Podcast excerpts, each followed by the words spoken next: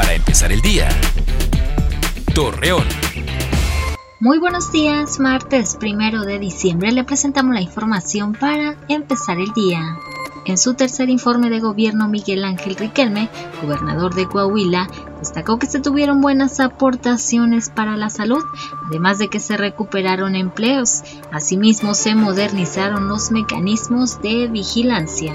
Según una encuesta realizada por el Consejo Cívico de las Instituciones de La Laguna y el Observatorio Nacional de Ciudadanos, arrojó que el confinamiento obligatorio generó que la inseguridad y la violencia aumentaran. Ante el próximo pago de aguinaldos, el municipio de Gómez Palacio implementará sus operativos policíacos en diferentes zonas de esta ciudad con el fin de evitar algún acontecimiento delictivo.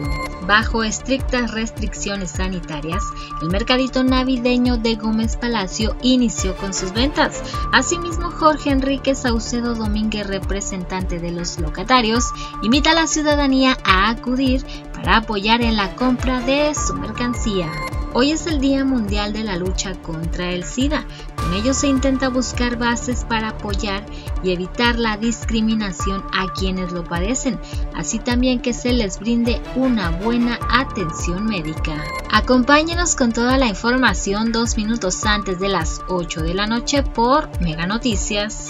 Para empezar el día. Torreón.